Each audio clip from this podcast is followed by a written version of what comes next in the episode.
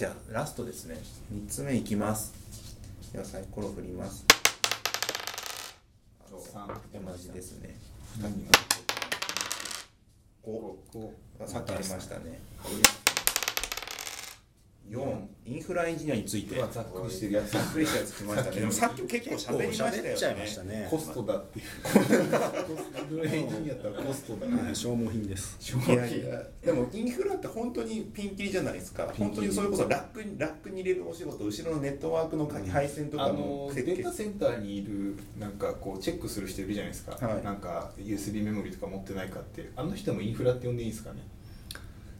いやチェック在庫管理すいませんってディスプレイ化してくださいって管理人事事務員かな。事務員かなそれはな。エンジニアじゃないですね。エンジニアじゃない。かあれはインフラ事務員。インフラ事務員ですね。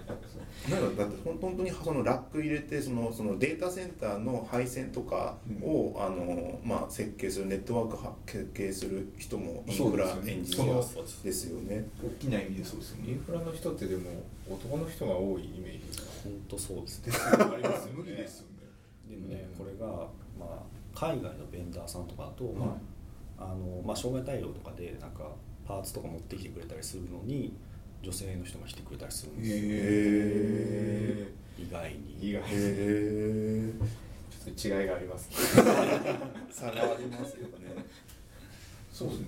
日本で女の人がインフラって言ってわけわかんないですもんね。いやまあいなくはないですよ。わけわかんなくはない。わけわかんなくもないし、いなくもないし、怖い。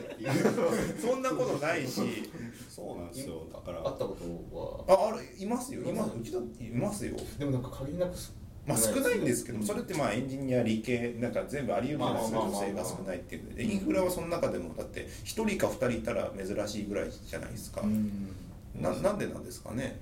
おかしいですよね。おかしい。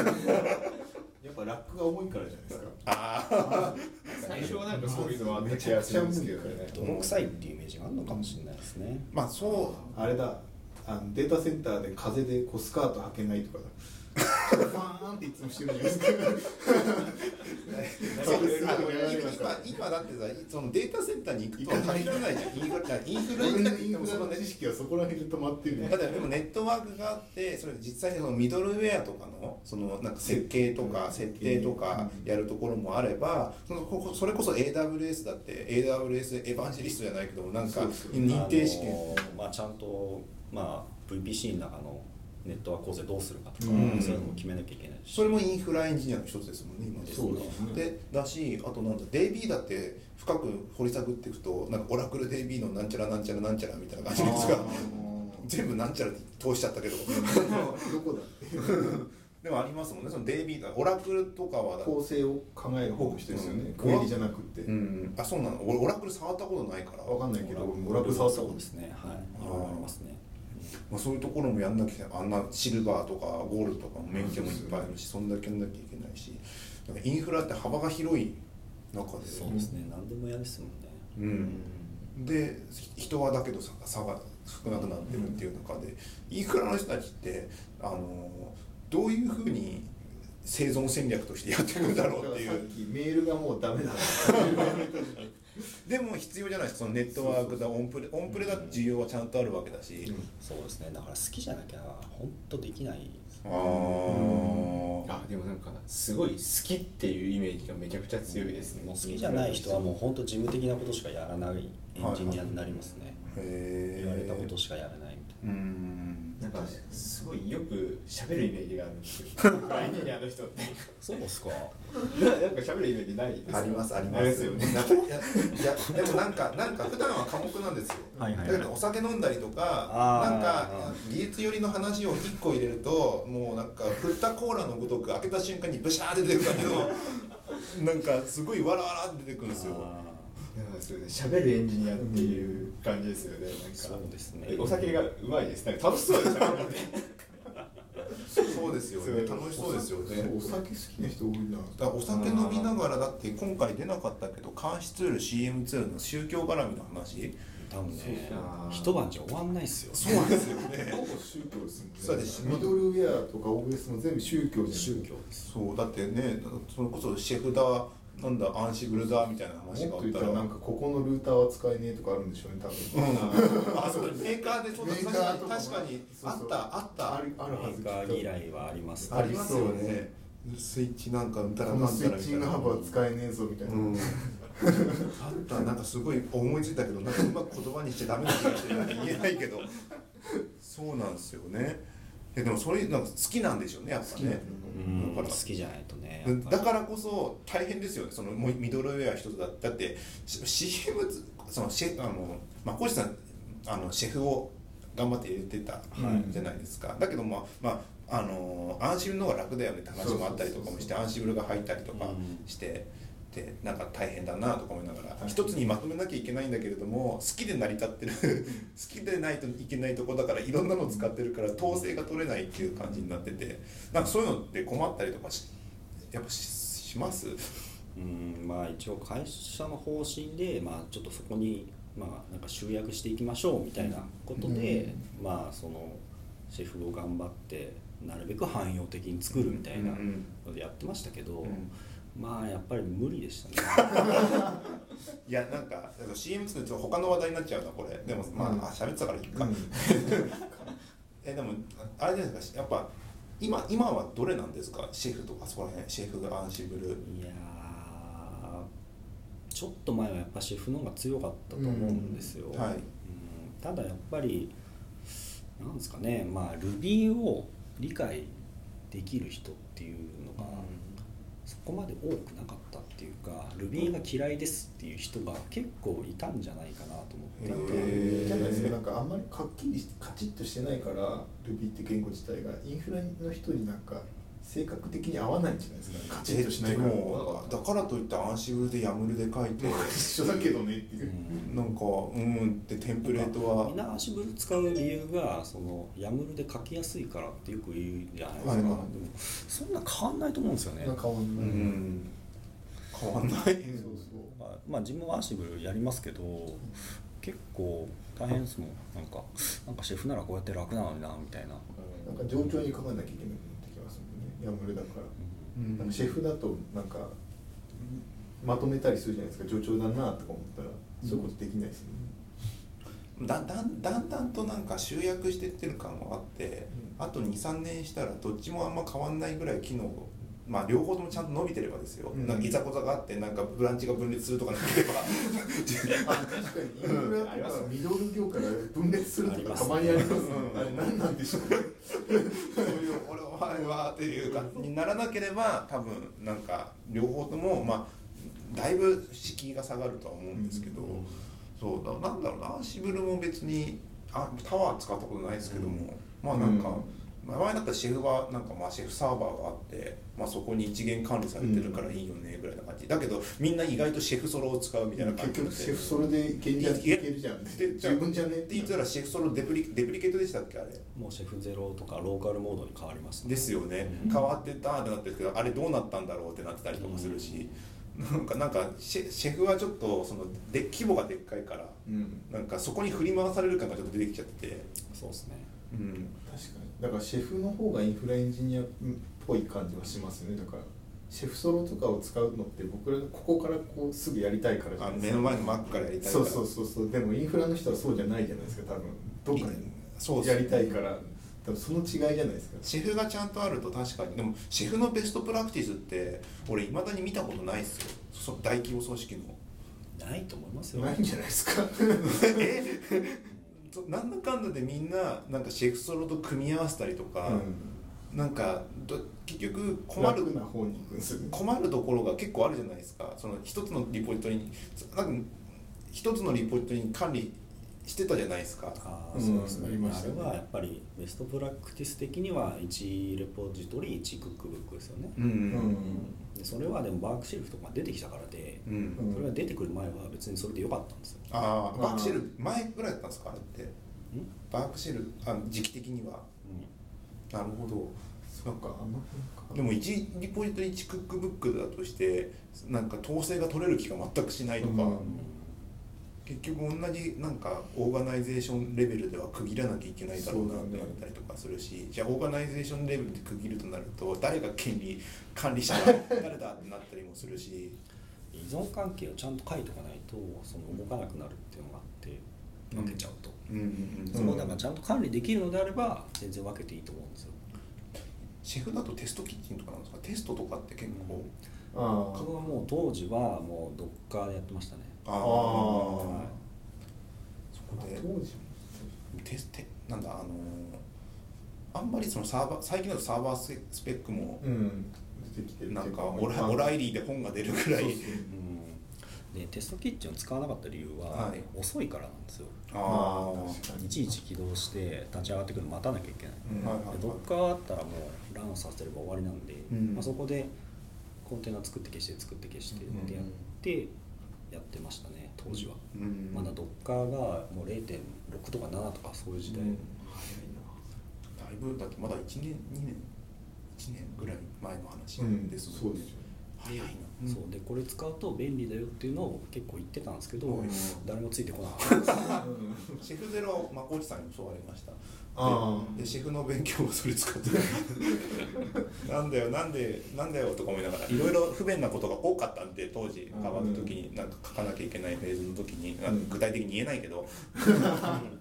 察してっていう。あなんとなくわかります。まあ。かそういうなんか忙しい時期あったなってう。んまあまあそういうのでやってて、なんかうん。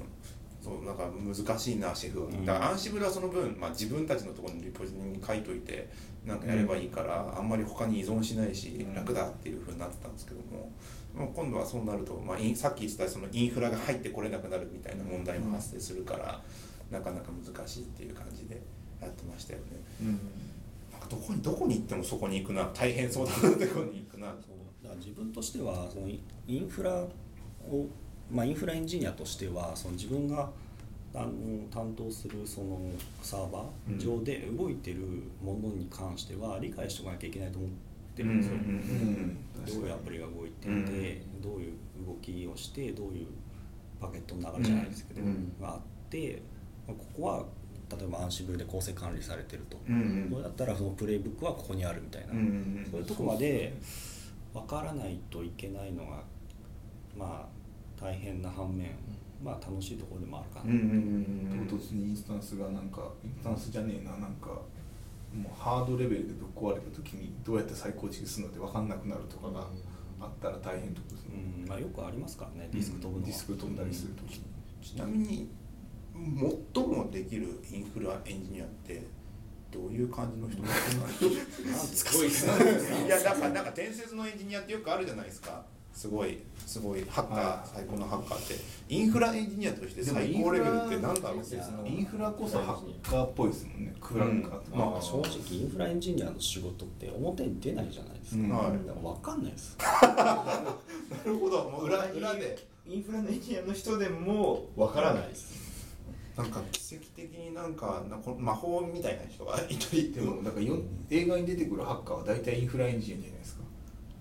SSH でサーバー入ってなんか大体インフラエンジニアじゃないですかあれ IP アドレスを逆探知したてみたいなそうそうそうそうえじゃあ逆に言うとそうなると本当評価も大変じゃないですかインフいラや大変だと思いますよどうどうやるんだろうっていうそのさばいた数しかわかんないじゃないですかそうです仕事がインフラエンジニア、まあ、運用する側ってあの何もないのが正常じゃないですか、うん。そうですね。障害対応をなんかすればするほどなんか評価されるとかもちょっと自分がダメだったんか違うじゃをないですか。減点方式なんですかじゃうん、だから理想は、まあ、会社来てぼーっとして「うん。ああ定時だ」っつって帰るのが運用的には最高なんですよ、うん。今日も何もなかったと、うん。まあ、その代わり何か起こった時はすぐ動動けなきゃいけないっていうのがあって、だから普段のその業務っていうのもどんどん効率化していかないといざっていう時に動けないんですよね、なるほうん。助けてって言われても今忙しいからみたいな。そうだからいざという時でないと状況がわからないですね。その今普段やっているその作業効率化のためにこういうことやってますって言われてもうん。なんかまあマイナスにはなんない。まあマイナスにはならないけどプラスにもならないみたいな作業だけどもなんかドーンって起きた時のなんか火消しみたいな感じの。だからそこだから火消しがちゃんとできる人っていうのは多分できる人です、あちょっと環境を調べますみたいなうん。とこから入ってると結構時間かかるじゃないですか、うん。そうですね。そこでなんかまああらかじめ把握していて、うん。すぐ原因が分かってで対策をすぐ打てる人っうん。そうですていうのが、まあ、できる人じゃないですかね。ログファイルの場所がわからないようとならない人ですよね。どこ見ればいいんですか？入り方が分からないんですけど。どこの踏み台に乗っかど叩けばいいんですか？ちゃんと覚えてなきゃいけないわけですよね。それアプリケーションの動かなきゃいけないから。なるほどねどうそれが担当するってことですよね。ああなるほど。インフラ難しいな。難しい。そうなんです。よ大変なんですよ。なんか練習とかしないんですか？ねなんか消防訓練みたいな。あのここ落ちました。このディスが飛びました。だから 絶対そのリリース前って障害試験とかは絶対やるべきなんですよ。それいやすぐリリースしちゃうんですけど。線切る人いないた？え？え？物理的に？物理的に？それはなんかもう面白いですね。仮想化してる今だとちょっと問題がある。全部落ちちゃうからさ田舎なんか引っこ抜く人とかいた記憶がなんかなんか普通に伝説の話話としてなんか記憶があるんだけどなんかそういう物好きいませんでした？さあどうする？かね 急いでステートセンターまで車を飛ばして差し替えるみたいな。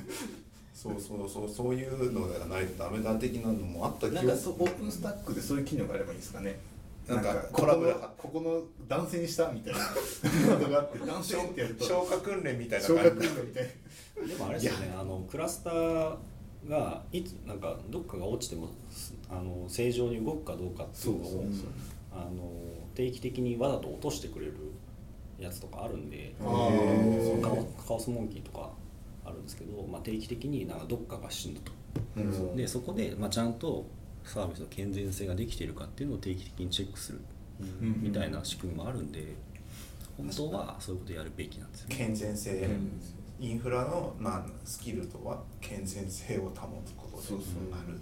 平和を保つことみたいななるほどね、はい、そんなとこですかね。はい1時間ですこれで。おおぴったり。おお素晴らしいですいかがでしたか？いやーまだまだ話せることはあると思うんで、はい。また機会があれば、ありがとうございますぜひ遊びに行きたいと思いますね、はい。ぜひぜひインフラエンジニアを一堂に集めて宗教戦争させる。いやーそれ終わらないです今日今日今日そうですね。宗教戦争話はあんまなかったですね。やっぱ一人だとその人そうですね。落ち着くじゃないですか。まあそうですね。対決しないと何何が一番宗教起きるんですかね？起こしやすいもの。起こしやすいもの。ビームと。かはあるけども EMAX ビーム転送みたいなやつはあるけど、あーそういうのも面白いですしオンプレ VS クラウドっていうのもありますし。あアマゾンから連れて行きましょう。ー。あエヴァンジェリストいるじゃないですかいっぱい AWS の。ーあそうですね。いかにいいいいかをこう言ってる人確かに AWS のなんかちゃんと触ってる人まだ話聞いてないですもんね。そうそうそうそう、うん。AWS が最高だよって言ってる人まあ楽だよねって言ってる人はいるかもしれないけどそういう人に聞聞いてみるとなんか意外と面白いかもしれないですね、はい。公式がいるからアマゾンには来てくれるかも。よアマゾンか。これこれこれいいんですか？呼べば来るんじゃないこれ営業に。